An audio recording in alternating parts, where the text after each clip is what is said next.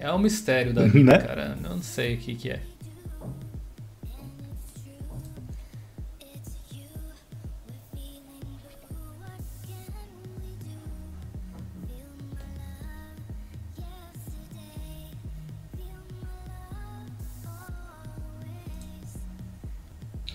Aí, ó, estamos ao vivo, muito boa sexta, feliz sexta-feira. Acho que é a melhor forma de chegar aqui. Feliz sexta-feira para você. Sextou mais uma vez, eu aqui com os meus grandes amigos.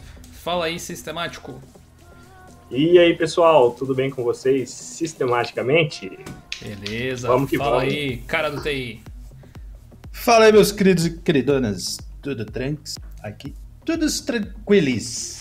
Tudo beleza, cara. A gente tem alguns avisos rapidinhos aqui para passar antes de começar a, o nosso bate-papo de hoje, como sempre, né? Primeiro, boas-vindas a todo mundo aí que chegou um pouco mais cedo. Vocês viram que tinha uma uma pequena estreia antes desse vídeo que algumas pessoas viram, né? Que é o pessoal do Stream. Eles patrocinaram um vídeo aqui do canal, esse que saiu antes, e essa live de hoje é um patrocínio da galera do Streaming. Então você pode voltar no canal e dar uma olhada naquele vídeo depois que a live acabar, um vídeo rapidinho de dois minutos, porque eles estão fazendo uma pequena ação de marketing, na verdade um concurso para desenvolvedores, para programadores criarem add-ons para o Streaming. Tem todos os guidelines, tem todo um tutorial mostrando como constrói e quem conseguir fazer e ser votado lá como alguns dos melhores add-ons vão ganhar prêmios em dólares ou em bitcoins, como você preferir receber. São 5 mil dólares, 5 mil fucking dólares em prêmios, cara. Então, se você está procurando uma grana extra e criar algo open source para a comunidade, dá uma olhada lá no vídeo que saiu antes desse aqui, beleza? A gente também tem aqui na descrição os canais dos nossos membros aqui da, da mesa, que não é uma mesa redonda, é uma mesa, né? 2D. Só eu sou redondo. Acho que eu também tô ficando, cara. O Henrique, eu não sei qual é o shape do Henrique, né? Mas vamos assumir que é tipo uma empada, assim. Vamos dizer que é estranho. Uma coxinha. É, é um kiwi. Vocês vão é um encontrar kiwi. os canais da galera toda aí embaixo também, inclusive as outras pessoas que eventualmente participam do nosso bate-papo e não estão presentes hoje aqui. Tem um canal de muita gente bacana aí que fala sobre software livre, open source, Linux e tecnologia de uma forma geral. Beleza? Muito obrigado também mais uma vez por mais essa semana vencida com a galera do Padrim, padrim.com.br barra Linux, a galera que doa pra gente um real todo mêsinho lá para poder participar do nosso grupo VIP e ajudar a manter o nosso projeto vivo, assim como o Diolinux Plus. Muito obrigado a galera que é membro aí do clube, inclusive tivemos um novo membro agora mesmo entrando aqui. Carlos Miguel, seja bem-vindo ao clube do Diolinux. Essa galera também ajuda a manter o nosso projeto. Tudo isso você pode saber um pouco mais sobre como funciona nos links que estão na descrição. Uma outra forma de você ajudar o nosso projeto e outros projetos open source é comprar produtos na Jill Store. Nessa semana, uh, aliás, nesse mês, digamos, os produtos que a pessoal comprou lá na loja reverteram um valor que a gente vai doar para a DebConf. Então, você gosta do Debian, por exemplo, e gosta dessa conferência internacional do Debian, a gente vai tirar uma parcela do valor dos produtos e vai doar para esse evento. Participe também do Diolinux Plus, nosso magnífico fórum da comunidade, cada vez melhor, cada vez mais rico, cada vez com mais gente. Não perca tempo, acesse, crie a sua conta lá, participe, tire suas dúvidas, ajude outras pessoas com dúvidas, plus.diolinux.com.br. Esses são os avisos rapidinhos aí da entrada. Galera, a gente tem assunto para dar com pau hoje, né? Teve muita não, coisa tira a monetização, essa YouTube, semana. Não eu que falei. É, como é que eu posso usar um eufemismo para isso assim? Temos assuntos para dar com mamadeira. Isso, bom. Né? Com o porrete. Por Eu acho que não teria por onde começar a não ser sobre o Google Stadia. Teve vídeo do canal do Ricardo, lá o cara do TI, caso vocês não tenham visto, vale a pena dar uma olhada, tá ali na descrição o link do canal, como eu falei. Teve vídeo aqui no canal também a respeito do assunto, espero que vocês tenham assistido, se não assistiram, vale a pena dar uma olhada lá também. Mas cara, teve muita polêmica envolvida e, e curiosamente o produto nem lançou aqui nem lançou no mundo, bem dizer, e já tem fanboy antes mesmo de lançar, cara. O negócio é incrível. Não é? Mas definitivamente é um projeto bem audacioso. O que, que vocês acharam do Stage? Quem que pode dar uma síntese rápida? De repente o, o, Henrique, já que ele não fez vídeo sobre o assunto ainda, Dá uma síntese rápida aí para a galera sobre o que é o Google Stadia.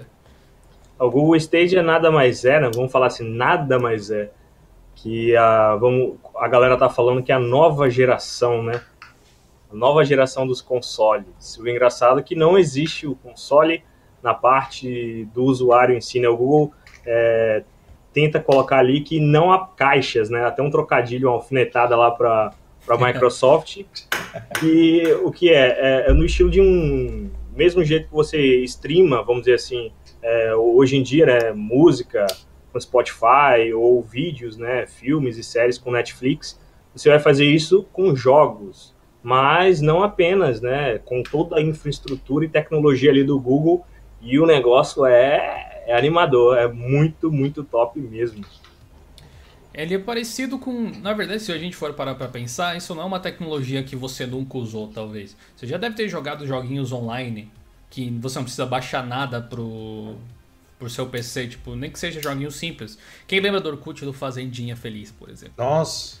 De certa forma é um jogo para streaming, estupidamente simples, mas né, para citar um exemplo assim, a ideia do Stadia é levar esse patamar de qualidade de jogos para um nível padrão de mercado, assim, Hard. O, o, o, máximo possível, talvez até quebrar algumas fronteiras, eliminando toda a necessidade de você ter o poder de processamento em uma máquina perto de você, seja o seu computador, seja um console, para os servidores em nuvem, obviamente se é servidor é em nuvem, né? Enfim, servidores da Google e dessa forma eles conseguirem um pouco mais de qualidade gráfica, maior escalabilidade para você crescer o, o, o, game em si, ou as potencialidades do jogo, realidade virtual daqui a pouco, streaming de alta qualidade em termos de resolução também. Tudo isso são ideais do projeto.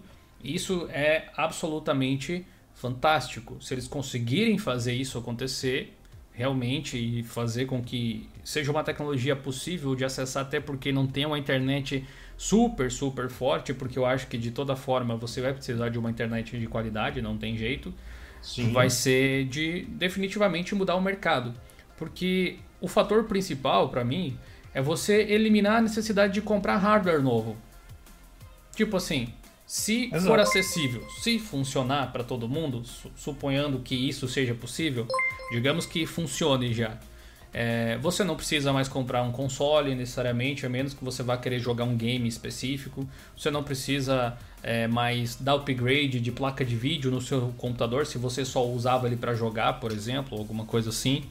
É, o nicho de placas de vídeo vai ser para atender serviços desse tipo e para profissionais que usam um processamento gráfico elevado para outras áreas, tipo edição de vídeo, é, a parte de cálculos, etc.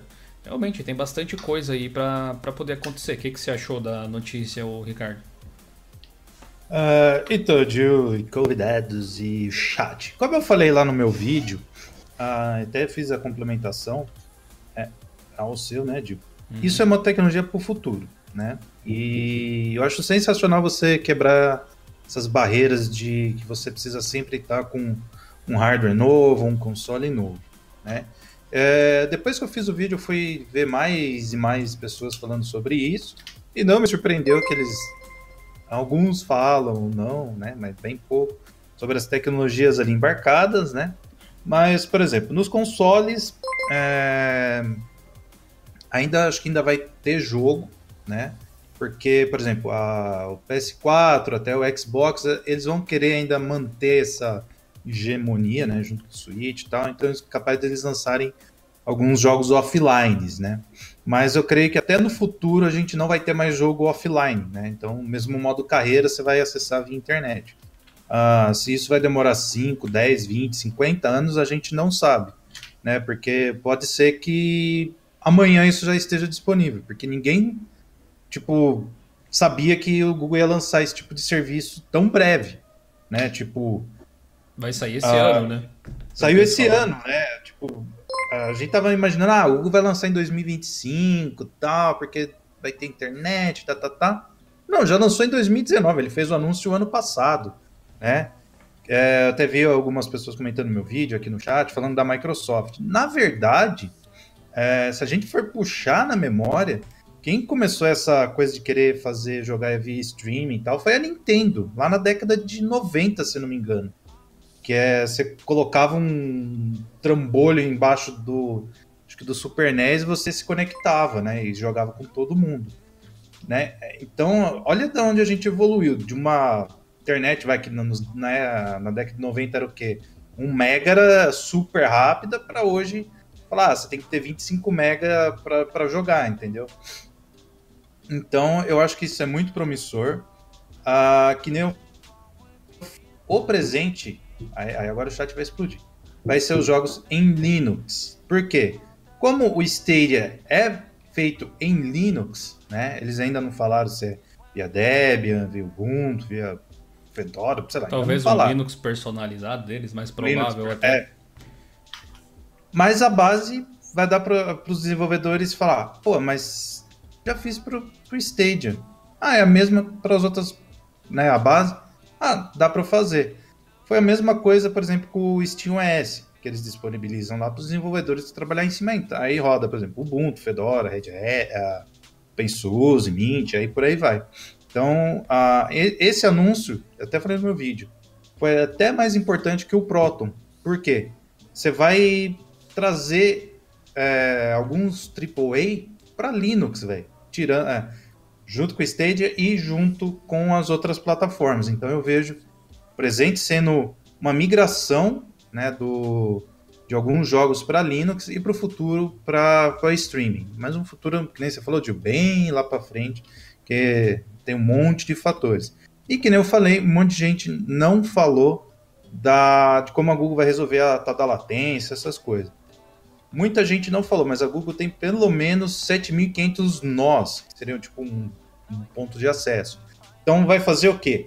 Você tem toda a estrutura, que você precisa ter conexão com a internet, seu aparelho e tudo mais. Não, vai estar tá tudo na central da Google.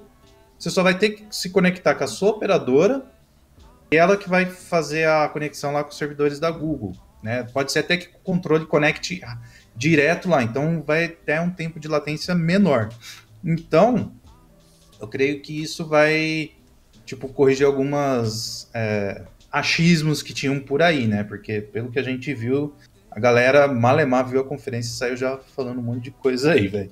Mas a minha, o meu panorama é assim, é uma tecnologia muito boa, muito fodida mesmo, é, que seria para um futuro, mas para o presente, para mim, eu acho que, ah, sei lá, acho que até 2022, acho que a gente vai ter bastante jogo que já foi lançado e vindo para Linux. Bom, se a gente pensar a própria evolução da internet, o quanto evolui, o quanto evolui ano a ano, né?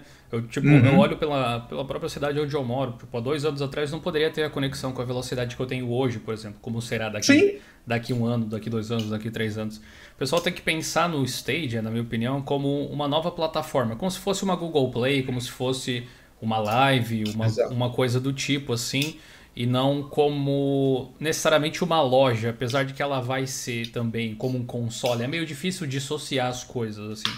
Sim. Como o Stage ele roda no Chrome, basicamente à primeira vista, assim, depois eles até falaram na conferência que seria possível expandir para outros browsers depois. Até porque uhum. a maior parte dos mais populares, tirando Firefox, hoje usa a base Chromium de toda forma, então uma adaptação teoricamente seria possível, seria viável ou algo do tipo é, é, importante a gente pensar que desse jeito vai rodar em qualquer sistema operacional, independente Sim. de qual seja. Poderia até nem ser Linux e Vulkan por trás na base ali rodando os games no stage. Poderia ser qualquer outra coisa, sei lá. Mas fato, fato, é que é, mas ainda assim, sendo por streaming, se fosse o Windows lá, digamos Windows Server, uhum. a Google resolveu usar Windows, por exemplo, uh, e fosse feito dessa forma, mesmo assim os usuários de Linux poderiam acessar esse recurso. Eu gostaria de trazer para discussão um, um, ponto interessante aqui que o Bits em Cena comentou aí a, a respeito da, do mercado e tal. Ele disse o seguinte: ó, a Google pode fracassar porque ela não tem base e a Microsoft tem. Então o xCloud pode tomar o mercado, a base de mercado, né, no caso. Então é um argumento interessante para se debater, Bits em Cena, porque a gente esquece de um fator muito determinante. Quando a gente fala em base de mercado para jogos, de fato a Microsoft tem o Microsoft Studios para produção de jogos e tem o Xbox, além do próprio Windows, plataforma PC dominante em jogos atualmente e provavelmente será ainda por muito tempo. se é que um dia vai perder esse trono.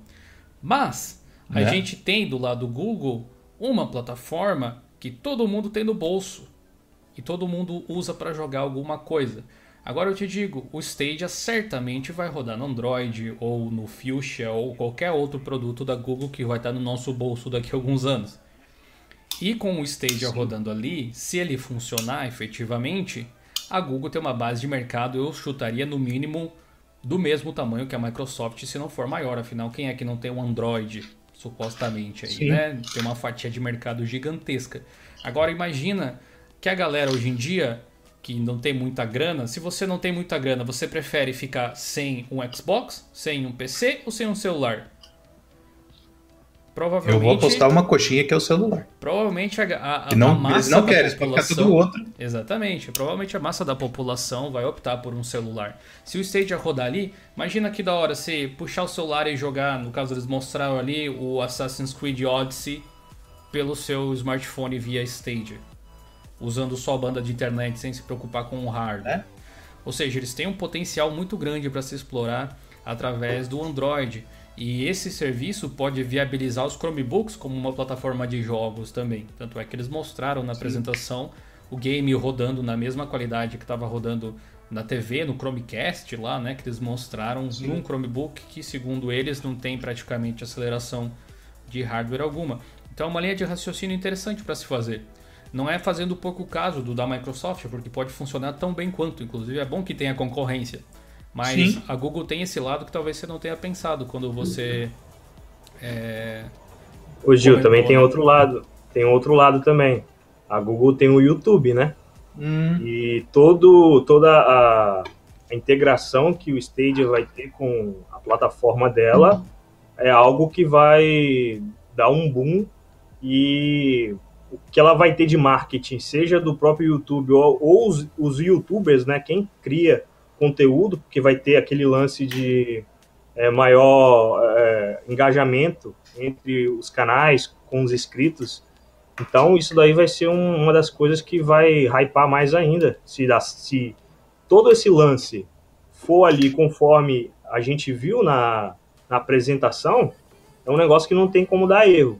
Se for daquele jeito ali, se funcionar daquele jeito, não tem como dar erro. É só aumentar. E é até uma boa para o YouTube voltar um pouco mais para esse cenário de jogos, né? Porque ele tá Sim. perdendo para Twitch. Porque o realmente- YouTube tá. Mixer também. É, o YouTube tá meio relaxado com, com jogos. E É, tem- seria tem uma pouco- forma de. Tem poucos youtubers que fazem lives de jogos aqui ah, que, que realmente, tipo. Então, É que, O BRK ah, os- Sedu, os- se não me é, engano. o- talvez o Edu seja o melhor exemplo pro YouTube, tipo, seja o case do YouTube. Mas a questão é a seguinte: eu não posso fazer live de jogos aqui porque esse não é o, o, digamos, o tópico O específico desse canal do Dio Linux. Na Twitch, o canal do Dio Linux é de jogos, ponto final. É o que rola lá é jogos praticamente. A gente teve lives de outros tipos já, mas conteúdo padrão é jogos. Inclusive, depois da live aqui, Jogos. vocês já sabem, a gente continua a live lá na Twitch, twitch.tv barra Linux, jogando o nosso bom e velho Overwatch aí, que é o vício eterno dos últimos semanas.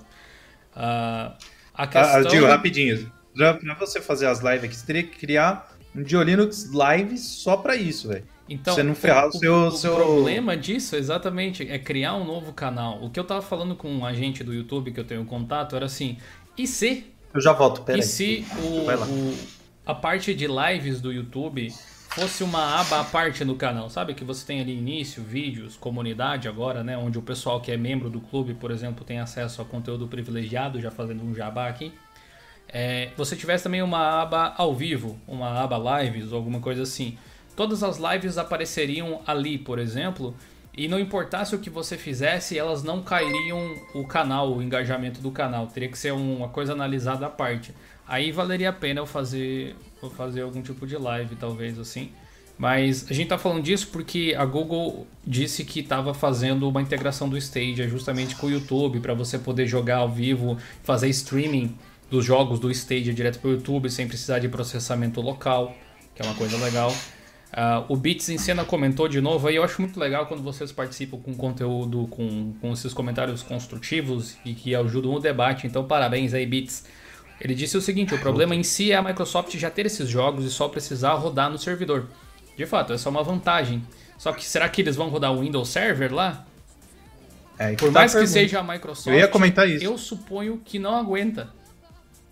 Pode, posso estar enganado, mas a, a escalabilidade é um pouco diferente. Mas de fato, você tem razão, já tem os jogos. Talvez por isso a Google tenha criado também a divisão de jogos do Stadia, né? Eles criaram um estúdio para começar a fazer games também. Mas Sim. já começaram com algumas parcerias legais, a Ubisoft, a ID Software lá do Doom também. Então, é um A projeto ID novo, né? Ah, definitivamente a Microsoft tem mais experiência que a Google no mercado de games de console e mesmo de PC. Mas a Google tem muito mais experiência com a venda de, de games e o lucro através de jogos pela Google Play. É uma briga muito interessante de você observar, uma briga de. Também tem o, de o- mercado o lance da infraestrutura, né? Que a Google Sim. tem. As pessoas Sim. esquecem que a, a Google ela, é- ela é a gigante da internet, mas não é só no mundo virtual. Ela tem Tem estrutura. data center, Tem estrutura no mundo inteiro. Então ela é uma gigante que se não, tipo, se tem uma empresa para fazer isso, para diminuir latência, em questões de disso tudo aí com a sua estrutura é a Google. Se tem uma empresa é ela, se as outras ainda comparado a ela tá tá engateando ainda. Acho que a única que é, consegue meio que fazer frente pode ser a Amazon. é a Amazon. A Microsoft, Eu me talvez, também com o Azure e tal, é um, um serviço de, de nuvem forte, assim, sem dúvida Não, nenhuma. é que eu tô, tô imaginando, Dio, a parte de toda, não é a só infraestrutura toda, entendeu? física, A física. física mesmo. Ah, eu- sim, sim. Entendi. que eu tô, tô, tô imaginando aqui, é, tipo, a Amazon, a Google teria esse, esse, É, essa grandiosidade. não sei se a Amazon, né, ela não parece ter esse feeling. Sei lá. É, é porque a gente não tem muita notícia dela, né? Uhum. Mas pelo Não, que eu ando não nesse vendo- sentido, pelo menos. É, mas pelo que eu, que eu sei, a Amazon é, é muito é, gigante nessa parte de infra, né? Tanto que tem alguns serviços, é que agora eu não vou lembrar, gente, tá? Tá uma corrida desgranhenta. Mas tem muitos serviços que rodam nela, né, na, na Amazon, que a gente nem fala, pô, mas a Amazon, então a- acho que uma, uma concorrente assim na seria a pro Google, seria a própria Microsoft, e se a Amazon, sei lá, der a louca e falar, eu também quero. Quer saber? Por que não? Vamos fazer a Alexa Gaming agora. É, a mas- Twitch Games, sei já lá, tem a, a Twitch É, já, cara, é. briga de gigante. Quem ganha é a gente. Realmente. Entendeu? realmente. Então a gente não pode falar, ai, ela não vai. Meu, Mas de toda forma, direciona para esse lado de streaming, né? A gente tem esse empecilho técnico, uma latência ali, talvez a banda de internet que precise para poder jogar. São coisas que são teoricamente contornáveis, porque volte no tempo alguns anos e você vai ver que era muito pior do que é hoje em dia. né? Tinha uma época que nem tinha como você jogar online no PC direito, era uma coisa muito precária nesse sentido. Ah, um, um último comentário sobre esse assunto que eu gostaria de, de tecer é que eu vi algumas pessoas comentando no meu vídeo uma coisa que na cabeça delas fazia sentido, mas não é que não faça totalmente sentido, mas que talvez elas não tenham se dado conta de que a gente já vive numa realidade parecida com isso. Vamos ver se O, o comentário era o seguinte: ah, eu não gosto da ideia. Eu vi até o Gardner, o Linux Gamer, acho falar algo assim. Eu não gosto da ideia de que eu preciso da internet para jogar, sabe? Eu preciso estar conectado para jogar e que eu compre um game, mas eu não tenha nada físico, não tenha mídia, que é o que acontece em alguns casos nos consoles. A, a gente pode considerar essa questão de fato. Ah, mas se você for parar para pensar, é exatamente assim que a maior parte das pessoas consome games. Você baixa os games para o seu console e depois você joga. Você baixa os games na Steam e depois você joga. A diferença de um sistema de streaming é que você joga enquanto baixa. É igual um filme que você baixava É. antigamente e hoje você assiste enquanto está baixando. E o outro ponto era essa questão de você ter precisar de internet e tal. Beleza, qual o- os jogos single players? Ok, dá pra dar o braço a torcer nesse aspecto, tem toda a razão. Mas os multiplayer você já precisa de internet de todo jeito, senão, né, não vai funcionar. Tudo bem que não precisa de, daquela velocidade toda de internet, e esse é o ponto que tem que se superar. Mas digamos que esse não fosse um problema, você já precisa da internet. E a questão de você depender de uma conta, de, de não ter a mídia física, Já é, a Steam é assim, por exemplo, a Epic Store é assim, a GOG é assim. A GOG até tem o DM Free, alguns games que você pode efetivamente baixar e guardar no seu PC. Mas na Steam, a digamos, Discord. se você perder a sua conta, se, sei lá, for hackeado, ah. perder, extraviar, alguma coisa do tipo, de alguma forma perder acesso, você fica assim os jogos do mesmo errado. jeito que você tem no Stadia, né? A gente tá acostumado a baixar o game para depois jogar. A ideia do streaming é jogar enquanto tá baixando. É igual o Netflix, realmente aí. Galera do Superchat. É, ó, uma boa disso, você falou do só, Netflix. Só um aviso antes de você continuar ah. aí. Galera do Superchat, não fiquem frustrados, tá? Eu vou ler todos os superchats que vocês mandarem. Aliás, muito obrigado. Mais pra frente aqui no, no episódio, quando a gente fizer a troca de assuntos, beleza? Então, obrigado em, em Advanced aí pro, Léo, pro Leonardo e pro Doni também. Depois a gente fala das colaborações dele. Muito obrigado aí, galera. Fala aí, Ricardo. Prossiga. Não, rapidinho. É, pra gente já conseguir mudar de assunto, se possível, ou sei lá, enfim. Quanto tempo demorou para a massa é, consumir Netflix, Spotify e afins? Quantos no começo falaram, ah, isso aí vai dar ruim, não...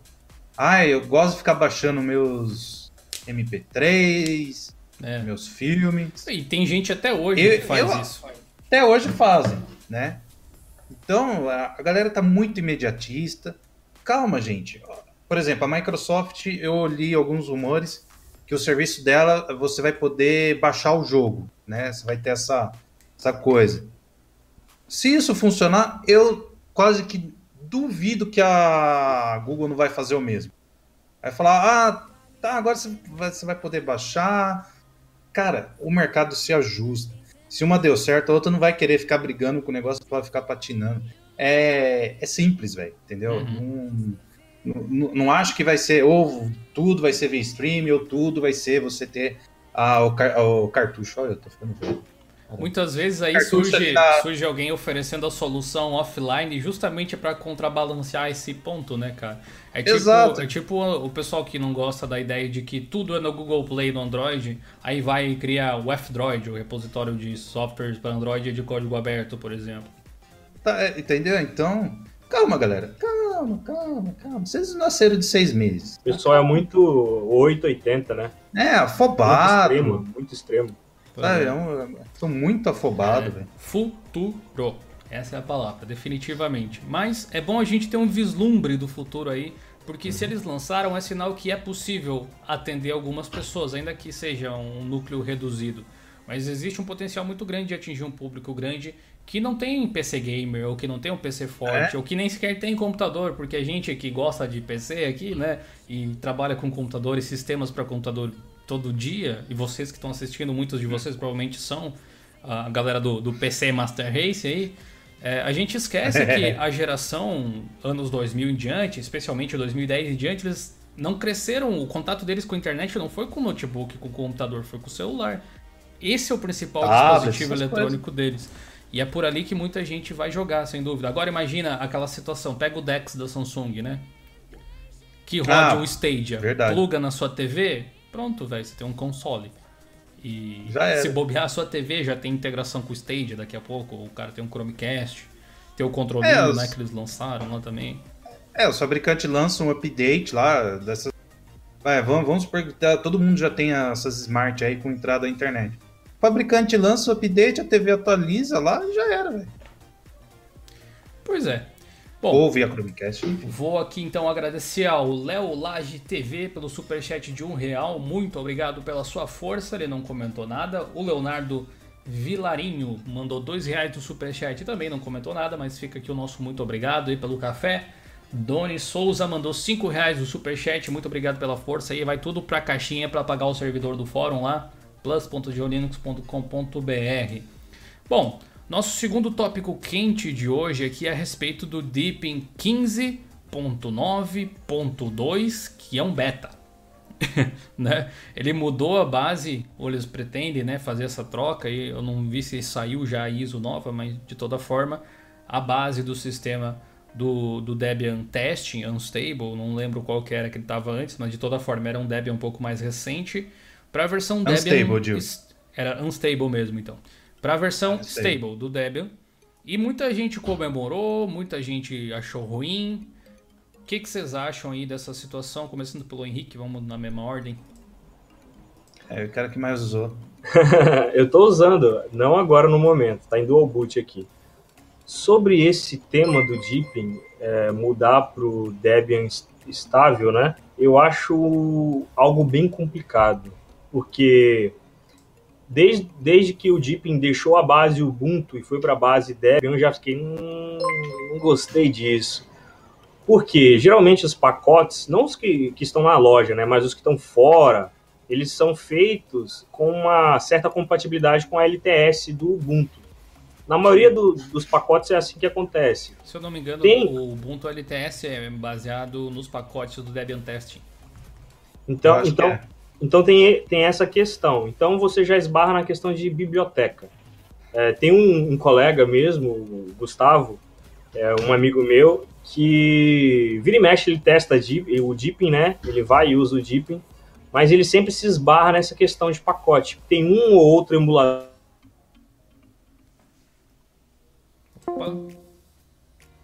E ele, é, ele não, caiu, não roda caiu, no... Caiu aí o chat, você pode repetir, caiu tinha dando uma queda no Discord aqui.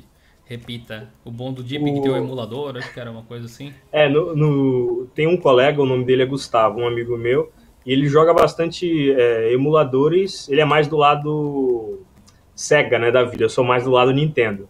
Então tem um, um emulador chamado de, acho que é Kenga Fusion, o nome do, do emulador, que atualmente no Deepin ele não funciona justamente por, pelas bibliotecas. No Ubuntu ele funciona normalmente. E ele, ele vai, ele, ele usa o Deepin ali, instala, é, até engraçado, é quase que todo mês ele instala o Deepin para tentar fazer alguma coisa, fica uma semana, sai, porque não consegue justamente por esse lance de pacotes. E tem outros pacotes na própria loja do Deepin que também estão dando BO. Um exemplo é o Discord. Está dando um, um problema danado o Discord no próprio Deepin. Então eu não, eu não sei se a equipe vai ter toda essa capacidade que eles falaram, né, que pretendem pegar os programas mais utilizados e eles mesmos ali é, é Arrumar. arrumarem é, arrumarem na mão. E eu não sei se eles vão ter esse cacique todo, né? Porque é um trabalho, é muito trabalho. Eles já têm já de se preocupar com a IDE, né? Com a DE, quer dizer, tem que se preocupar com a interface do Deepin e ainda vão ter que fazer essa questão aí dos pacotes. Então é algo que é complicado, cara, muito complicado. Na realidade, o que eu gostaria, é uma opinião pessoal aí, é que o Deepin voltasse para a base Ubuntu. Se voltasse para a base Ubuntu, ia ser uma maravilha acerca desse problema de pacotes. E o, o Ricardo pode falar acerca de outras alternativas que podem contornar né, os pacotes novos, aí, os novos formatos de pacote. É, sobre aí essa polêmica, né? Onde tem polêmica, polêmica. tô eu lá. Polêmica. Tá, tá, lá essa pessoa que você fala. É, desde, desde que eu comecei né, a aprofundar mais aqui no Linux e tal, a eu vi o pessoal do Deepin indo bem, quando era base Ubuntu e tal. Quando mudou para base Debian, por favor, usuários Debian, não estou falando mal do Debian, tá bom? Só que o foco dele é outro, na minha opinião, para servidores. Bom, enfim, é... começou a dar esses tipos de problemas, né? Que o Henrique já colocou aí, e eu ainda continuo vendo gente reclamando que não consegue instalar muita coisa no Deepin, né? Pode ser interface bonita, escambau que for. Mas se você for tentar colocar um drive novo da NVIDIA, você vai passar perrengue. Você vai instalar qualquer programa novo, você vai passar perrengue. O que, que eles vão tentar colocar de alternativa? Flatpak. É uma alternativa? É. É a coisa mais viável? Não sei. Por quê? A, ma a maioria dos pacotes que tem lá no Flatpak não é do desenvolvedor principal, é da comunidade lá do FlatHub e tal, que eles empacotam e colocam lá. Né? Então vai depender dessa parte aí fazer esse tipo de atualização. Né? E que o Henrique falou, se eles pegarem para atualizar todos os pacotes é, ou programas, quer dizer, que são utilizados é, com maior frequência, o Deepin acaba. Porque tem Steam, Discord, Google Chrome, Firefox, LibreOffice, FreeOffice, WPS Office. Começa a colocar aí os programas entendeu? Que não é deles, porque programas deles, eles têm 30. Né? Então, um OBS da vida, imagina o transtorno que eles vão arrumar para a cabeça para tentar arrumar o OBS, né, via Flatpak. Os próprios desenvolvedores do, do, do OBS falou que tá, a, tá no futuro, ó, tipo futuro, de colocar o programa deles via Flatpak ou Snap. Tem lá um negócio de permissão de acessar hardware e tal, e o único meio por hora é via PPA. Outra coisa, colocar um PPA num Debian, né, que o Deepin é um Debian, é, é um parto seco. É pedir para dar BO, tá? É, é pedir para dar BO, velho, entendeu? Então, por um lado vai ter robustez, estabilidade, firmeza. Só que isso é bom para servidor, velho.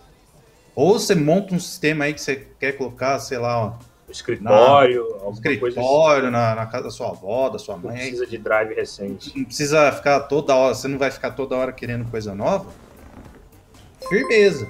Mas, pro propósito deles, que é usuário final geral, se, se eles não, tipo, não achar um meio termo, pode escrever aí. Deepin pode acabar, tipo, eles vão largar o, o barco, mesmo, tipo, pode colocar a China inteira para ajudar a desenvolver, até o presidente lá. Eles não vão conseguir, velho. Entendeu? Tem, tem, uma coisa interessante também. O Flatpak que eles usam não é o do Flat Hub. Eles mesmos ah, é. vão empacotam. Tem isso também. Então, cara, tipo o, assim, o, eles o, vão usar o Flat Hub. sozinho, né? Cara? É, entendeu, cara? É. Eu gosto da distro, entendeu? Uma distro que eu gosto, que tem um certo carinho, assim como o Ubuntu, o Mint, eu tenho muito carinho a essas distros. Então, quando eu vejo tomando certos passos, você, não, não faz isso, não, não faz, velho. É, que nem a Canonical ultimamente com o Ubuntu, você fica assim, não, não acredito que você tá fazendo isso. É, cara. Teve, teve uma live essa semana na Twitch, que quem acompanha lá tá ligado, que eu fiz um comentário que o pessoal que tava assistindo disse, olha, tá muito próximo do que deveria ser. O mundo Linux é muito rico, tem muitas possibilidades, mas eu sinto assim que nenhuma distro consegue agrupar tudo que tem de melhor possível em um ponto só. Tem algumas que chegam muito perto, agrupando várias funcionalidades, e aí vai depender do que, que você está buscando em uma distro. Se você está buscando um ambiente gráfico mais belo, se você está buscando funcionalidade, facilidade para fazer certas manutenções no sistema, acessibilidade para software, entre outras coisas. Eu fiquei pensando assim, o que seria uma distro interessante hoje para quem está vindo do Windows? Um ambiente gráfico como, na minha opinião, como o Cinnamon, porque a comunidade GTK, por mais que a QT seja gigantesca, no mundo do desktop, eu andei fazendo umas pesquisas essa semana e claramente você vê que tem muito mais interesse no lado Gnome da força. Então eu pensei, uma distro assim, mais ou menos como o Mint, mas não com o nome de Linux Mint, com o nome de Ubuntu, porque a marca é forte. Então, tipo, um. Ubuntu com a cara do Mint, com o cuidado de design que o Elementary e o Deep tem, ou talvez com a própria interface do Deepin, eu não sei, com a loja de aplicativos no estilo paga o que você quiser, que o Elementary tem, sabe? Uma coisa Boa. desse tipo, e um repositório vasto que nem o AUR porra, aí isso ia Fechou. ter uma distro, né? Fechou todas as lacunas possíveis. Ia ser louco. Quem né, poderia cara? fazer era tipo a IBM, Fedora ou a Canonical. Pois é, cara, mas Você falando assim, isso aí, falando, falando do, do Deepin especificamente, que era o nosso é. tópico aí, vocês comentaram, na verdade vocês cobriram praticamente tudo que eu ia falar, assim, acho que eu tenho um pouco mais a, a acrescentar. O Deepin tem esse foco de usuário doméstico e eu aposto que mudar para base estável vai tornar o Deepin mais estável de fato. E muitas pessoas vão Sim. conseguir usar sem problema nenhum. Eu Sim. acho que ele vai deixar a desejar para quem espera um pouco mais do sistema. Porque o Debian também tem acesso a drivers proprietários no repositório dele, da NVIDIA, por exemplo, ou da AMD, da Intel, não proprietários nesse caso, mas via kernel. Tudo vai depender de como o pessoal do Deepin trabalhar esse kernel né? Especialmente já que ele tende a se manter uma versão mais antiga, a menos que eles façam isso. Mas Coloquem. Uh, se a pessoa quer usar o Deepin para jogar, invariavelmente, especialmente em placas mais recentes, ele terá, por conta da versão do driver de vídeo da Nvidia, vamos dizer, uhum. um desempenho inferior em relação ao driver oferecido no Manjaro, no Fedora, no Mint, no Ubuntu. Porque até mesmo no Ubuntu, no Mint, você não tem a versão mais recente de todas do driver. Você tem a, a versão mais recente aqui no Debian, geralmente. E você tem o PPA, daí no caso, para adicionar. No Fedora você tem acesso a repositórios que trazem esse driver, no Manjaro você também tem esse tipo de coisa. E o Deepin acaba ficando para trás nesse sentido, além da questão que o pessoal comentou de bibliotecas e tal. Flatpak, Snap, coisas assim podem ser justamente a solução para determinados aplicativos, mas a forma de trabalho que eles têm de que eles não adicionam repositório de terceiro nenhum no sistema. Tudo tem que estar tá dentro do repositório deles, tem seus prós e tem seus contras, e vai Sim. se fazer presente a partir de agora, que é a versão estável uh, do Debian que está sendo usada como base. O pessoal vai perceber mais claramente quando eles não conseguirem atualizar as coisas a tempo, né? Porque já tem aquele problema de uh, que a, o pessoal reclamava, eu mesmo reclamei durante muito tempo que o Google Chrome não atualizava na mesma velocidade. Eu ficava pensando, o que, que custa deixar o repositório da Google ali ativado, né? E aí puxar, essa... puxar a atualização assim que sai. O que, que custa deixar o repositório do Firefox ali ativado e daí puxar a atualização quando sai? Mas não, eles têm um processo de desenvolvimento que não vai agradar todo mundo, definitivamente. O Deepin tem vários pontos fortes, mas na minha opinião a forma de tratar o repositório deles não é um deles, certo? O que é forte para mim ali é a interface, é a loja de aplicativos, que é uma aula de como uma loja deve ser, inclusive a variedade de aplicativos disponíveis.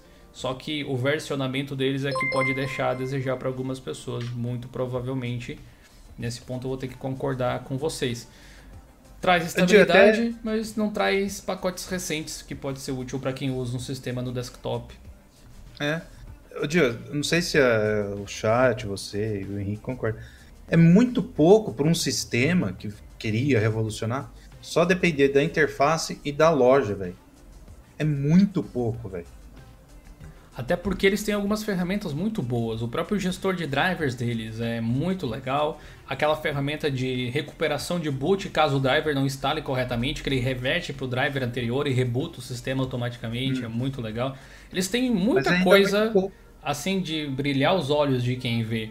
Mas o versionamento dos pacotes é o que vem atrapalhando eles e essa, esse modelo de desenvolvimento que garante estabilidade e segurança, pelo menos do ponto de vista deles no sentido de não quebrar o sistema, que é você reempacotar tudo que vai e colocar dentro de um repositório que é deles, e espalhar nos mirrors ao redor do mundo ali, mas tem seu contra. É, é, é que eu acho, eu... tipo, muito pouco essa. Ah, depende de uma ferramenta, vai, 10 ferramentas, uma interface gráfica e a loja. Sei lá, velho. Sei lá, o Henrique pode é, você, você pode. Uma, uma prova disso que você pode migrar a DDE para o Manjaro, por exemplo, e aí você é. tem um, a mesma interface. Apesar que o pessoal do Manjaro conseguiu deixar o Deepin feio, por padrão, mas você consegue reverter é o visual. difícil, mas. Não, com, compara o visual padrão do Deepin com o Manjaro Deepin, eles conseguiram deixar feio de alguma forma. É. Mas Ainda bem que é um reverter. você muda, né? Agora, o PAMAC é, é muito é... da hora, né? O AUR é muito da hora, as ferramentas de manusear kernel, de instalar driver do Manjaro, show de bola, né? Só que aí você não tem aquela uh, aquela beleza que é a loja de aplicativos, aquele cuidado dos detalhes. Se tivesse cuidado dos detalhes, eles já tinham dado um jeito no tema, por exemplo. Mas tem Sim. no, no Manjaro Deepin, eu não sei que eles tenham mudado não, em alguma última atualização, mas da última vez que eu testei, você tinha aí elementos na interface que era preto em cima de preto. Nossa, você não é. via nada. É, e aquela mania muito boa que o pessoal do Manjaro tem, que era colocar o, o logo ou o nome Manjaro em todos os wallpapers, como se eu não soubesse o sistema que eu estou usando. É, tipo, pá, pá, pá, pá. Manjaro. É, mas é possível contornar. É, ó, o pessoal do Deepin pode fazer um trabalho, de repente, de fornecer drivers mais recentes para NVIDIA o MX Linux, que eu vi um pessoal falando aí no chat, eu andei testando essa semana para fazer uma review uh, dele, vai sair no canal aí nas próximas semanas, provavelmente. E ele tem dentro do seu gestor de aplicativos, que me parece até mais. Uh, é mais feio, vamos colocar assim, mas é mais variado do que o próprio Pamac até. Ele tem bastante variação, o MX é baseado no Debian estável também. E ele tem a opção de você puxar o driver um pouco mais recente da NVIDIA do backports pela aquela interface lá no, na versão no repositório tradicional tá o 390 ainda, se eu não me engano, que é bem antigo. Uhum. E nesse uhum. repositório adicional você tem o 410, que não é o mais recente também. Ou seja, você tem como puxar o mais recente, mas ainda assim não é o mais recente, mais recente que é talvez o que o cara que é. vai jogar vai querer, entendeu? É, porque hoje em dia eu tava vendo lá o Vulkan, lá, os projetos aí que estão para jogo e tal. Eles estão já pedindo. Lembra quando lançou era o 396? Hoje já puxaram pro 415 e eu acho que vai, vai puxar até pro 418. Tá, tá aumentando. Só vai aumentando. Então esse negócio e do. Tá ficando rápido o lançamento, né? Não, uhum. Tipo, não dá, oh, um, você... não dá um ciclo de lançamento de distro para você dizer que vai puxar um driver novo ali, vai puxar um driver novo. Eles são lançados várias versões, às vezes, entre os ciclos. Sim. Ó, só pra vocês terem uma ideia. É, os drives da NVIDIA, tipo, relação Windows-Linux, vai, vamos supor que o da de Windows tá no 420. Tá? Eu tô chutando, tá, gente? Uhum. Do, do Linux que já está no 418. Não tem tanta diferença assim. É algumas implementações ah, lá que a Microsoft quer, tal, blá, blá, blá. Mas, mas também tem a questão de que não é um, exatamente é a mesma plataforma. o mesmo. Tipo assim, como lançou a versão para Windows antes, ou só depois vieram versões de Linux, pode acontecer aquele fenômeno de contagem simplesmente, né? Lançou, uhum. digamos, a versão 1 e 2, Supondo. Não, é, também. De, de Mas eu tô falando que tem um pessoal que gosta um de, de Linux, então. né? Daí sempre vai estar na frente a de Windows na contagem. São números. É, são só para vocês terem uma ideia, o, Windows que veio no notebook da minha mãe, né? Todo mundo fala, não, drive de, de vídeo atualizado, sei que tem. Ó, não. Porque eu fui ver, tava com o 391, que é o estável de longa data. Uhum. Então, essa coisa que. Eu até eu achava, ah, não, acho que a Microsoft faz lá um barangandã, ele puxa a última versão fodona, não sei o que tem. Não, puxa estável. Entendeu? Então, sei lá. O Deepin poderia fazer isso, ó. Sei lá, faz alguma coisa lá que reconheça. Ah, você tá Deve ter ali alguma tag, alguma coisa. É. É, os caras não fazem, acho que é por preguiça mesmo, dá, sei lá. Dá, dá pra resolver. Eu acho que eles foram. Dá. Eles, eles ainda não entenderam exatamente como o sistema dele. como eles querem que o sistema deles seja. Porque é, então, por ao exemplo, longo ah, dos anos o Deep mudou não só de nome, mas mudou de base, de interface. Mudou muito. Deep mudou muito. E, e continuou mudando, né? Entendeu? Então, por exemplo, o que eu vou falar aqui pro Deep serve para todas as outras distros, né? Ah, stable aí para longa data é a 300 15 a 400, whatever. Coloca aquela. Fez lá, você está usando NVIDIA? Põe aquela. Ah, você está usando AMD Intel? Ah, do Padoca lá, coloca isso. Uhum. Mas eu não sei, parece que o pessoal tem, tem braço curto para fazer as coisas, velho, não sei.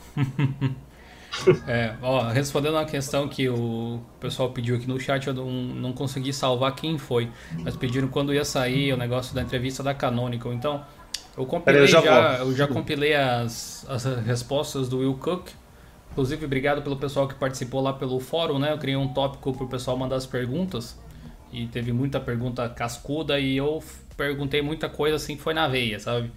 Uh, tipo, por exemplo, por que, que vocês decidiram criar Snap em vez de se juntar com o Flatpak?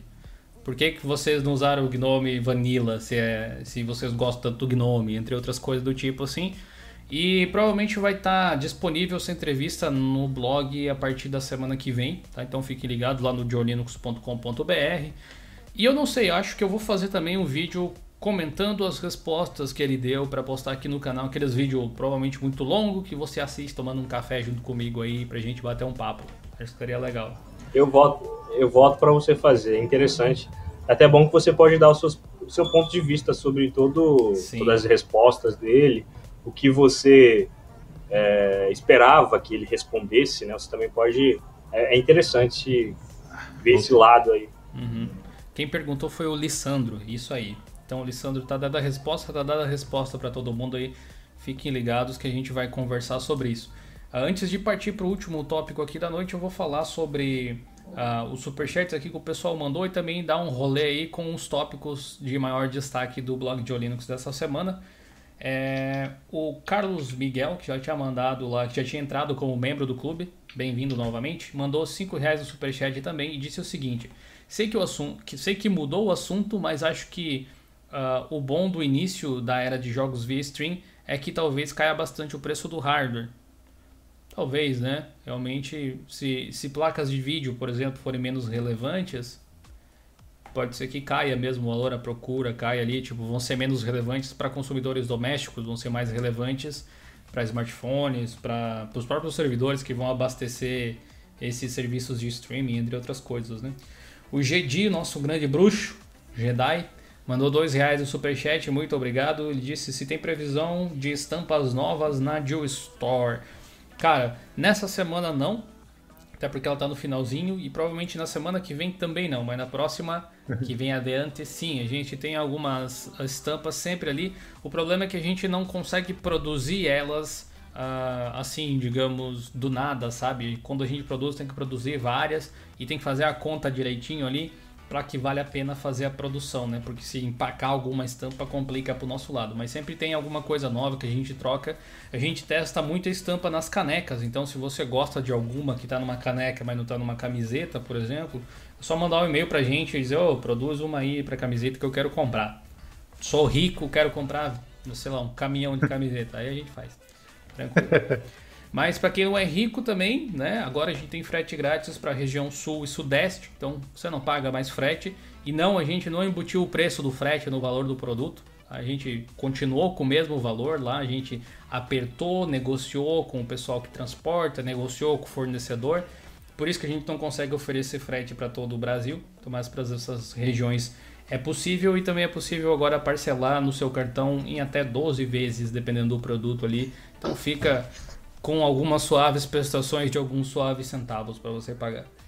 O Olha o desespero aí do Ivan. River, Mas River Font... antes do mudar. ah, River Font Vulgo Vicente Marçal mandou 5 reais no superchat e disse o seguinte: baita canal sem falar do blog e tudo mais. Aprendi e aprendo muito sobre Linux com o Jonathan e sua trupe Sinta-se abraçado aí, Vicente Marçal. Muito obrigado pela sua força. É um prazer fazer parte da sua vida e tenho certeza que os meus colegas, não só o Henrique e o Ricardo que estão presentes hoje na equipe, mas o pessoal que já passou em outros tempos, fica muito feliz em ver esse tipo de feedback. Para finalizar a nossa, a nossa live aqui, a gente tem a Epic Games mandando umas treta épica para cima da Steam a Epic Games, na verdade tem vários assuntos a respeito da Epic. Vamos co começar pelo menos tretoso. Eu postei um pouco antes da gente começar a live lá no blog até que a Epic Games lançou a, a Epic Online Services para Linux. Você pensa assim, ó, oh, o que, que é isso aí então? Ah, esses serviços online, que não tem um nome muito intuitivo, é um conjunto de ferramentas que eles desenvolveram para rodar nos servidores do Fortnite, para rodar com o Fortnite, analisar o comportamento dos players, o comportamento do jogo, para conseguir escalar o jogo, tipo a, a potência dos servidores para manter o jogo funcionando com boa hum. qualidade, sem gastar muita grana. E agora eles estão disponibilizando essas ferramentas para a comunidade também. Pelo que eu vi, não é necessariamente open source, acho que não é, mas ele se integra com. Eu acho que a... é, viu, Gil? Eu tava vendo ah, a é? apresentação, é? parece que é. Parece é. que é. Melhor ainda, então, se for, porque ele se integra com várias engines diferentes, a maior parte das mais populares do mercado, e até com outras lojas. Então, se você vai publicar um game na Steam, por exemplo, você pode usar as ferramentas da Epic para otimizar o jogo. É focado em desenvolvedores e por isso tem uma versão para Linux, porque aparentemente a galera usa Linux para fazer jogo de Windows. É assim que, eu, que a uhum. banda toca. Então, se você quiser saber mais, é só acessar o blog, é a última postagem de hoje lá, se eu não me engano. E também a gente teve a questão da, da Epic falando. Ah, tem a questão do Vulkan, né? Que vai sair com a Unreal nova, com suporte aí para Vulkan, então vai dar para exportar os jogos usando essa API gráfica também, o que viabiliza um pouco mais a, o porte de jogos para Linux. Esse lançamento da Epic não significa ah, tá. Fortnite no Linux, antes que alguém é. peça, é. tá? Não tem nada a ver, e são coisas diferentes. O VR lá, a realidade aumentada da, da Epic, vai conversar com, com o Vulkan lá da tecnologia do Vulkan de realidade aumentada. Então, uhum. né? Duas, duas, tipo, pequenininha do ramo, vamos fazer uma brincadeirinha aí. A gente tem também a questão da que eu tinha falado da, da Epic Store. Eles estão eles largaram umas lorotas aí que eu vi essa semana, assim, que algumas coisas têm sentido, outras não. Tipo, é, vocês sabem que a desenvolvedora lá do, do do Metro Exodus, eles, eles hum. tinham aquela treta, né? Que o jogo tava na Steam, daí tiveram que reembolsar a galera e migrou pra Epic, virou exclusivo da Epic Store. E daí eles falaram que o Metro Exodus vendeu mais uh, na Epic Store nesse período de tempo do que o Metro Last Light em todo o tempo na Steam, um negócio desse tipo. Daí, tipo, aquela intenção foi a Epic que compartilhou, acho, com a intenção de dizer, nossa, nossa loja funciona, olha só que maneira é. que ela é, um negócio assim. Mas, tipo, como se a gente tivesse a opção de comprar em outro lugar, né? É, né? Tipo, dava, daria para comprar o game aonde? Na Epic Store. Então Na é natural que ia vender lá. Outro ponto é que quando ah, tá. o Last Light lançou, a gente não tinha todo o marketing que tem hoje, com a galera com o YouTube fazendo live a torto e direito aí, que até a galera de Linux fez live do Metro Exodus. É, é o Ericsson. Pois é, então. Enfim, não me pareceu um super argumento. O outro ponto é que eles anunciaram uma política de publicação de jogos. Tipo, na questão de que quem pegar um Real para fazer jogos, a engine, né, a engine Unreal para fazer jogos, eles não se importam com o tipo de jogo que você vai fazer. Tipo, você pode fazer o jogo que você quiser. Mas na loja deles eles não vão deixar qualquer jogo entrar. Então, isso quer dizer, eles colocaram aquela questão assim de ah, jogos que vão explorar os players, o jogo de baixíssima qualidade, ou jogo que copia, tipo, frauda outros games e só muda as, digamos, as skins, os personagens, os, os elementos de cena, que é uma coisa que eventualmente acontece na Steam uhum. desde que o Greenlight passou a existir. E eles deram aquela alfinetada, não, que na nossa lógica a gente não aceita lixo, digamos assim. Então foi aquela, né, ou oh, Valve, olha só o que, que vocês estão fazendo. E eu acho legal até para falar a verdade. Não que eu gosto de ver o circo pegando fogo necessariamente, mas monopólio nunca é bom, né? Então, Não. a Steam é, é uma plataforma excelente, dificilmente ela vai deixar de ser excelente, vai perder talvez alguns uh, desenvolvedores, até mesmo alguns players para outras lojas, conforme o negócio se desenvolve, talvez até para o Stadia no futuro, nunca se sabe, né? Não é? Mas é? precisava desse chegar para lá para eles reverem alguns conceitos que realmente não tava bom. É uma ótima empresa, mas não é perfeito, sem dúvida nenhuma. Agora, a Epic Store parece que roda no Lutras também, né, Ricardo? Ó, que eu tava vendo aí, acho que até o Wesley. Eu, cara, tá. Eu vi um, um, pessoal rodando aí já via Wine aí, com as ferramentas Lutris, Pleoninox e tal. Se não me. Esdras, me corrija se eu estiver errado, meu querido. É, parece que ele tá rodando sobre Vulkan, se eu não me engano. Aí dá pra fazer essa uh, essa jogatina, né? Então, uh, sobre a Epic Service e tal, cara, eu acho que eu vou acertar mais uma previsão, velho. Porque eu acho que. eu acho que não vai demorar muito pra. pra Epic Store chegar para Linux. Porque vocês já lançaram o serviço e a Engine com suporte para Linux, para Vulkan e querem esse all platform, é, é, só questão de tempo eles pegarem a, a Store e fazer ela funcionar direito, né? E pelos testes que eu fiz aqui, tirando o Fortnite, né? Daí a questão do anti-cheat e não do, do jogo em si, sim o sistema anti-trapaça. Todos os jogos que eu testei aqui via Lutris funcionou. Assim, perfeitamente. O problema foi o anti, ainda é, né? O anti-cheat. É basicamente é o anti isso aí. É. Ah, então... Ah, eu, eu, eu diria que seria legal, claro, ter uma versão nativa, mas para mim eu já tava feliz se fosse igual a Battle.net. Sim, se eles fizerem. Se eles fizerem algo parecido com a Battle.net, né? É, tirando o Destiny, que eu vi alguns, é, alguns usuários falando que não funciona, tá? Então eu não baixei 80 GB para testar Destiny né? Então fica no Warframe mesmo. Mas, por exemplo, o WoW funciona, o Overwatch funciona, o joguinho lá de carta é Hearthstone, né? Isso. Que é de, de carta da Blizzard. Isso, esse mesmo. O Hearthstone funciona, então se eles fizerem algo já parecido com a, a Blizzard, firmeza, já vai ser um bom é, começo. E todos esses games têm anti-cheat e rodam, né? Então Sim. seria mais uma questão de boa vontade, porque eu tenho certeza que tecnicamente o Proton, o Wine, o Vulkan, o DXVK, essa galerinha da pesada aí já conseguiria rodar o Fortnite sem problema nenhum. O problema Não, é rodaria. Né, o é... passar pelo anti-cheat aí.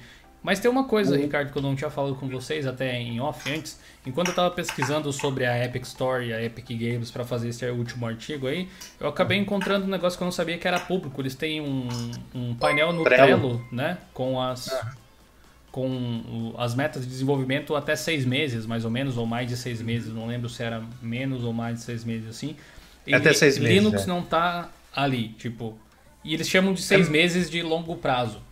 Então uhum. pode ser no longo, longo prazo, alguma coisa do tipo. Porque definitivamente não é uma prioridade, não é uma prioridade para eles, porque eles saíram de uma empresa que era uma empresa que lançava alguns títulos, mas era reconhecida pela Engine, para uma nova concorrente da Steam. Então eles estão estruturando muita coisa ainda.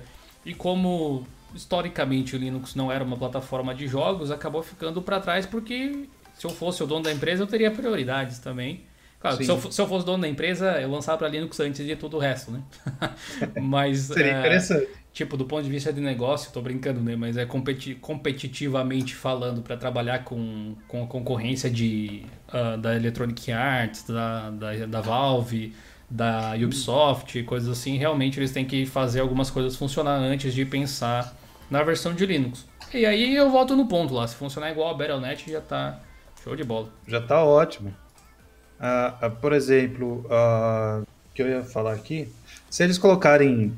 Até marquei o, o, cara lá da, da Epic, eu não sei se eles vão. se ele vai me responder, né? Mas fica lá a coisa. Mas esse negócio da Trello é seis meses. Que, se eles fizerem no começo do ano, vai vencer agora em junho e julho. Por que não? Né? Então. Vai saber, né? É, vai saber, né? Agora, Porque... uma, uma coisa para a gente finalizar o nosso geocast de hoje aqui, que você pode ouvir o áudio desse bate-papo bacaníssimo que a gente teve nessa sexta-feira no Spotify, toda segunda-feira ao meio-dia, no Google Podcasts ou no Castbox ou no seu aplicativo de RSS aí de podcast favorito. É só assinar, beleza? A gente tem também o link aí na descrição do podcast para você assinar. Uh, para encerrar aqui, eu gostaria de dizer que a gente vem vendo, vem enxergando realmente mais empresas tornando o Linux uma plataforma de jogos. A gente às vezes separa as questões de, de Linux como Linux desktop, Android seria outra coisa, apesar de ser Linux ali também, porque o que vai rodar os aplicativos é o que está em cima do kernel e não o Linux em si. Mas eu. Não, tipo, tá no nome do canal a palavra Linux, mas é, eu gosto de open source. Então, digamos que se de alguma forma o Linux se extinguisse, que é muito improvável que algo de código aberto ou de tamanha importância se extingua, mas digamos que se, se extinguisse, a gente ainda veria as empresas, descartando a parte de Linux, cada vez mais trabalhando com essa base de código aberto, não porque é ah, é a filosofia do GNU, alguma coisa assim. Aliás, bem pelo contrário, eles estão utilizando porque é bom. Eu vi uma pessoa Sim. comentar assim: ah, beleza, a Google vai usar Vulkan, que é open, e vai usar Linux, que é open, mas não tem nada de GNU no anúncio deles. Por que será, né? O que será que está impedindo que, que participe? É? Enfim, a gente vê cada vez mais empresas fazendo isso, vê a, a Valve investindo nisso, a Epic abrindo esse lado também. Porra, a Microsoft a gente vê fazendo isso também. Já pensou se o serviço de streaming de games da Microsoft roda Linux também? Daí você Cara, vai dizer que Linux não serve para jogar, por exemplo? Está rodando. É, até vi aí um certo youtuber né, falando: ah, agora Linux vai ter jogos rodando via navegador. Não, meu querido. Para quem pensa desse jeito. A revolução está feita em cima do Linux. O Stadia roda em cima do Linux. Então, Beijinho pra você. bom, e o jogo roda sob navegador? Qual o problema, cara? É a mesma é qualidade essa... de um jogo qualquer. Essa necessidade. Navegador é só uma forma de você transmitir aqueles dados, né? É. Se, Mas, se né, fosse de outra não... forma. Mas, tudo bem, cara. A gente. Eu até falei para vocês de novo em uma live da Twitch ali essa semana, cara. Eu estou feliz porque há dois, três anos atrás a gente já tava falando desse assunto. E Sim. você se sente não só otimista, mas meio que agora eu sinto o que, que o Ricardo passa na pele ser visionário em relação a isso. Porque lá em 2016, quando lançou o Vulcan, eu falei sobre o assunto e a gente comentou, nossa, ele poderia ser. Vocês podem até buscar no canal se quiserem. Uh, ele poderia ser essa revolução do mundo dos jogos, essa revolução que o mundo uh, precisa, né, para enfim trabalhar de uma forma colaborativa em algo que vai beneficiar a todos. E a comparação que eu fiz era que, que é curioso como a forma do open source trabalhar funciona, que imagine assim, a Microsoft tem o DirectX e a Apple tem o Metal, né, como as APIs gráficas. É legal ter, ter essa concorrência, mas como elas são fechadas, são essas duas uhum. empresas uhum. que têm que uh, reservar esforços para melhorar, criar implementações. E a Microsoft, querendo ou não, por ela ser a plataforma main, acabou fazendo um bom trabalho ao longo do tempo, tanto é a tecnologia que a gente tem nos jogos hoje em dia, os jogos de PC, por exemplo, o próprio Xbox, etc e tal. Mas o Vulkan ele cria uma coisa completamente diferente, onde, onde tanto Apple quanto Microsoft e outras dezenas de empresas ali, se não passa de centena até, podem todas trabalhar juntos, juntas em uma única Sim. base que vai ser bom para todo mundo. Tipo, não é em busca de concorrência necessariamente, apesar de que pode haver com outras, como o próprio DirectX, mas são todas trabalhando em uma base única que vai beneficiar a todos, acrescentando coisas que eles precisam, removendo o que não precisa. É a liberdade do código aberto, do open source. É igual aquele projeto dos carros inteligentes da Linux Foundation. Existe uma base de hum, código para você controlar os carros. As empresas que têm seus carros pegam aquela base e fazem implementações em cima. Provavelmente assim será o Vulkan também, né? É, o Sweden, Tim Sweden, acho que é isso o nome do cara lá da... Da Epic. Da Epic. Ele falou mais ou menos isso quando ele lançou esse service online. Ele falou que tem um monte de plataforma, não sei o que tem. E, gente, ele estava falando, tem Windows, Mac, iOS, Android, Linux, uhum. whatever. Ele falou que queria tipo um SDK, ele queria, ele queria que o seu produto rodasse em todas as plataformas de um jeito único. Né? Então eles fizeram é, a implementação lá, será que mágica que eles fizeram? Eu não sou programador, vocês vão lá e vejam. Mas vai estar disponível para qualquer plataforma. E isso é muito importante. Que nem você falou, Dil, é... essa é a magia do open source. Quando eu vi lá o nome da, uh, do open source lá, eu falei, meu, como, né, você até falou no meu vídeo lá de previsões, como é, é bom tá, a gente estar tá vivo para ver esse tipo de revolução, velho. Porque, que nem você falou, cinco anos atrás, quando que a gente ia, sei lá, falar que ia rodar um jogo AAA em Linux, velho? Tem toda a razão. Eu deixo essa, essa pergunta aí no ar, galera, pra vocês refletirem. Pega cinco anos atrás, vê qual era o comentário de toda a mídia especializada. Era o quê? Era console e Windows. E hoje tá incomodando eles, tanto que eles tipo boicotam, não falando direito, dando uma migué, velho. Entendeu? Então, só reflitam, tipo, e daqui cinco anos? Como que vai estar? Tá? Será que os AAAs vão estar tá? O Proton vai estar tá desenvolvido? O Wine, é. Proton, sei lá qual tecnologia vai estar junto com o kernel. Teve muita notícia, teve muita notícia do Stadia que eles nem colocaram nada sobre Linux e Vulkan. Tem muita ah, é, coisa verdade. na internet. Você, tipo, ocultaram. Não existe, entendeu? Como se não existisse. Sabe, Só... eu, eu tava. é engraçado isso. Pra fazer aquela é como o Ricardo falou, os caras não estão importando para fazer aquela filosofada final antes da gente jogar lá na Twitch, uh, eu tava pensando assim uma forma de tentar explicar o, o, porquê que alguns as pessoas que usam Linux, não todas, mas muitas pessoas que uhum. usam Linux acham a ideia de utilizar um sistema open source interessante. E eu acabei encontrando essa relação ah, para poder explicar para pessoas que gostam de computador, mas não usam Linux, colocando a relação com a galera que gosta de montar o seu próprio PC. Então, digamos assim, você é um cara da tecnologia, você gosta da ideia de, não sei, ter a tua máquina do, jeito, do jeitinho que você gosta, do jeitinho que você quer, uhum. certo? E o que, que você faz? Você vai com calma, estuda, vê qual é a melhor memória, custo-benefício, você vai, escolhe uma placa-mãe adequada para o seu processador e a placa de vídeo, customiza, às vezes faz uns case mode, muito bacana, esse tipo de coisa. Ah, questão do, do Linux, é meio que nesse estilo. São pessoas que gostam de ter um sistema como elas querem, né? Ou seja, é a mesma coisa que o pessoal faz com hardware, só que com software. É a possibilidade de você montar o sistema e ter as coisas como você quer e não como alguém disse que deveria ser, que é o caso de um sistema que já vem pronto necessariamente aí. E existem distros que oferecem exatamente isso, um sistema pronto. E aí quem gosta Sim. desse Ó, tipo de rapidinho, noção pode fazer parte desse, desse grupo de pessoas. Você, você o Henrique gostaram daquele videozinho da Red Hat, né? Do desktop gamer e tal, né? O Esdras me marcou, cara, fiquei assim, caraca, eles estão usando Lutris, isso mesmo. Olha aí a, Quem que tá usando Lutris? a Red Hat naqueles computadorzinhos, velho. Ah, ah, é, foi, foi interessante. A gente não conseguiu muitos detalhes sobre isso, não, mas Sim. no Twitter lá até eu, eu te- até retuitei lá. Quem não segue a gente no Twitter, arroba blog de Linux lá. É uma boa.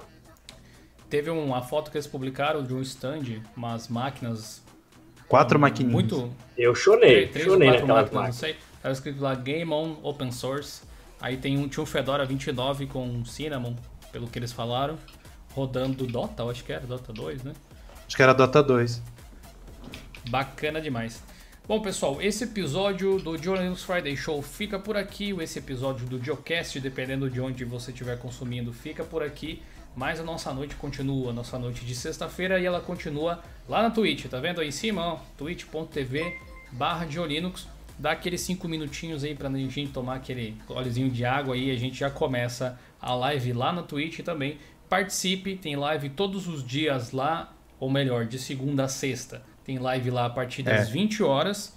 No sábado, geralmente, a gente tem live ah, começando um pouco mais cedo, né? Na parte da tarde, vai até umas horas da noite. No domingo a gente tá de ressaca e não tem live, mas daí começa a semana de novo e tem de novo lá às 20 horas. Então, Ô, Gil, galera, rapidinho, eu posso fazer um convite pra galera? Desculpa é interromper claro, assim. Pode sim. Pra quem gosta de esporte aí, diferente e tal. Quem é do interior de São Paulo, fica aí a dica. É, eu jogo futebol americano e tal. E se vocês gostam de apreciar esse esporte, na cidade de Limeira, lá no, no estádio do Pedrão, acho, Patrão, alguma coisa assim. Eu vou jogar, então, se vocês quiserem comparecer, tá? É, vão na página do Ponte Preta Gorilas, né? O time de futebol americano. Lá vai ter todas as informaçõezinhas bonitinha, tá bom? Então fica aí o convite de quem que é do interior de São Paulo, na cidade de Limeira, lá no estádio. Valeu, Gil. Gorilas, a sua cara. É, o Reinhardt. Não, o Winston. Ah, é. Bom, vamos jogar um Overwatch então, meus Vamos, coleguinhas. Obrigado aí pela participação de todo mundo, pessoal, e até a próxima sexta. Ou, aliás, até Falou, Twitch, Thiago. né? Não vai embora, vai com a gente lá. Até daqui a Twitch. pouco. Falou.